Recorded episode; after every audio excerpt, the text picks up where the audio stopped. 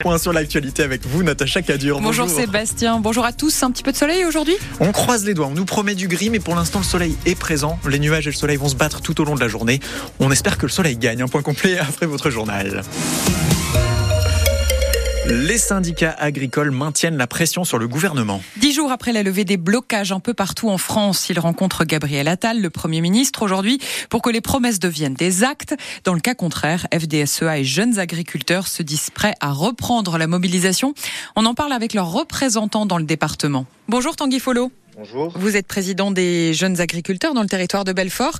Êtes-vous prêt à rebloquer si vous n'obtenez pas euh, des choses concrètes de la part du gouvernement? Oui, on est plus ou moins prêt à, voilà, en fonction des, des avancées qui seront vraiment concrètes parce que bon, c'est un peu, un peu flou. On se tient prêt euh, à se remobiliser euh, s'il n'y a pas de changement. C'est-à-dire que depuis dix jours, vous n'avez entre guillemets pas eu de nouvelles? Bah, on a eu un peu des nouvelles. On a on a rencontré le, le préfet du département suite euh, aux annonces pour euh, un peu travailler notamment sur la simplification euh, administrative. Mais sinon, après, il n'y a pas d'énormes avancées qui sont vraiment ressenties. Quoi.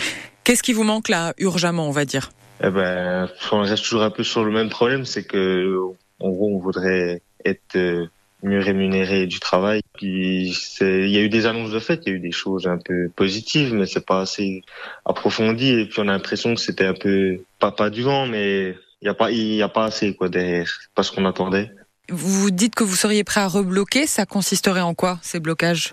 Vous êtes prêt Bon, à retourner sur la route? Bon, on sait pas encore exactement euh, quel genre d'action, mais oui, on s'est après on réfléchit à tout ça, euh, à, tout ça pour euh, pour une prochaine mobilisation, si mobilisation il y a.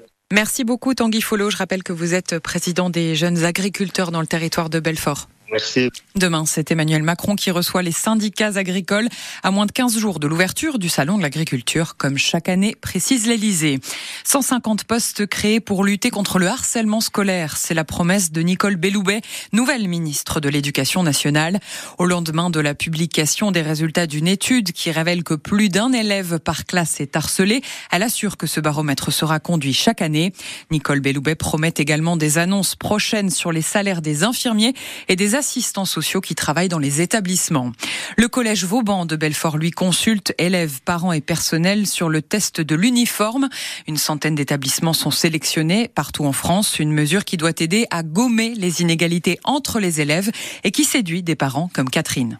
Oui, moi je pense, que c'est plutôt une bonne idée parce que déjà euh, au vu de, ce qui se passe dans d'autres pays, euh, euh, ça se passe, c'est, plutôt favorable. euh, Comment il y a ça, ça augmente la cohésion déjà dans dans les établissements et puis euh, ça réduit les différences entre les enfants. Pour qu'il n'y ait pas de C'est-à-dire, Il y différence. a moins de concurrence au niveau des de de l'avion. C'est Mais forcément, sans, mais sans forcément convaincre les chefs d'établissement représentés par le SNDPEN. E Christophe Boula les représente dans le territoire de Belfort. Pour nous, au niveau du SNPDEN UNSA, c'est pas forcément une priorité. Je veux dire, aujourd'hui, nous, on met une priorité ailleurs, euh, qui est vraiment euh, le travail auprès des élèves, au plus proche des élèves. Et pour nous, le fait d'avoir une tenue unique n'est pas forcément synonyme de réduction euh, d'inégalité.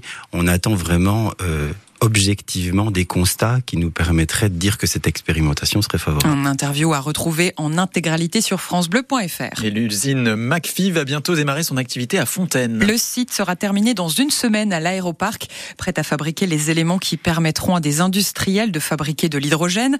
Le chantier avance comme prévu pour Marie Sontag, directrice de l'usine McPhee. On est dans les délais, donc euh, la livraison de l'usine est planifiée pour la semaine prochaine, le 20 février. C'est une usine euh, incroyable, elle est magnifique et, elle offrira à nos salariés euh, beaucoup de, un environnement vraiment top, puisque dans le parc on va avoir un équipement sportif, mais aussi une mare biotope. Donc au-delà de l'usine et des bureaux, il y a aussi un environnement qui est vraiment qui sera agréable pour les salariés. Les travaux avaient commencé quand? En 2022.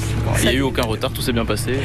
Très peu, très très peu, moins de trois semaines de retard liés aux intempéries de octobre, novembre, décembre. L'entreprise française pourra recruter jusqu'à 400 personnes à Fontaine. Elle embauche encore des ouvriers. Mathilde Regnault quitte le conseil municipal de Belfort ainsi que son siège au sein du conseil de l'agglomération. La militante reste membre du groupe Belfort en commun, mais ne veut plus s'impliquer là où elle ne se sent pas utile. Pas dans le cadre des conseils, non, puisqu'on ne nous donne pas la parole, euh, on disqualifie absolument tous les propos euh, qu'on tient, on nous discrédite sans arrêt, donc on n'y arrive pas. Moi, les propositions que je fais, elles font rire Damien Meslot, quand bien même des fois je les retrouve un an après qu'on les vote. Voilà, que de temps perdu. Enfin, nous, on est des conseillers municipaux aussi. On trouve qu'on doit pouvoir apporter quelque chose. À l'heure actuelle, ça n'est pas possible. Il n'y a pas de place pour le débat, ça c'est pas vrai. Donc, j'arrive à une impasse, quoi, devant un mur.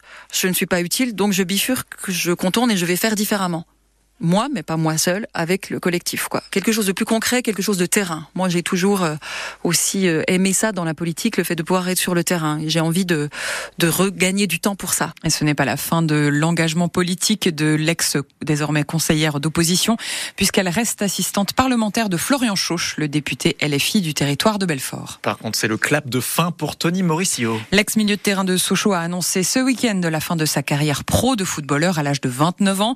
Il aura joué 74 matchs en jaune et bleu pour 14 buts.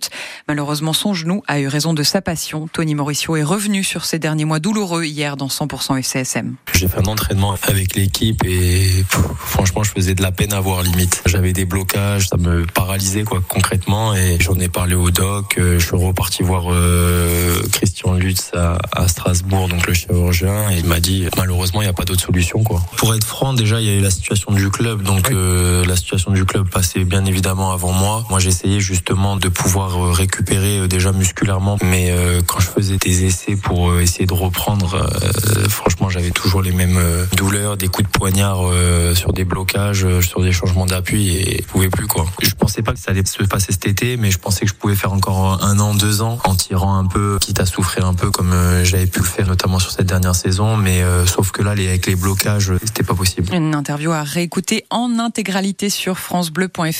Et encore un changement du côté du calendrier du FCSM. À peine reprogrammé, le match contre le Gaulle FC est encore décalé.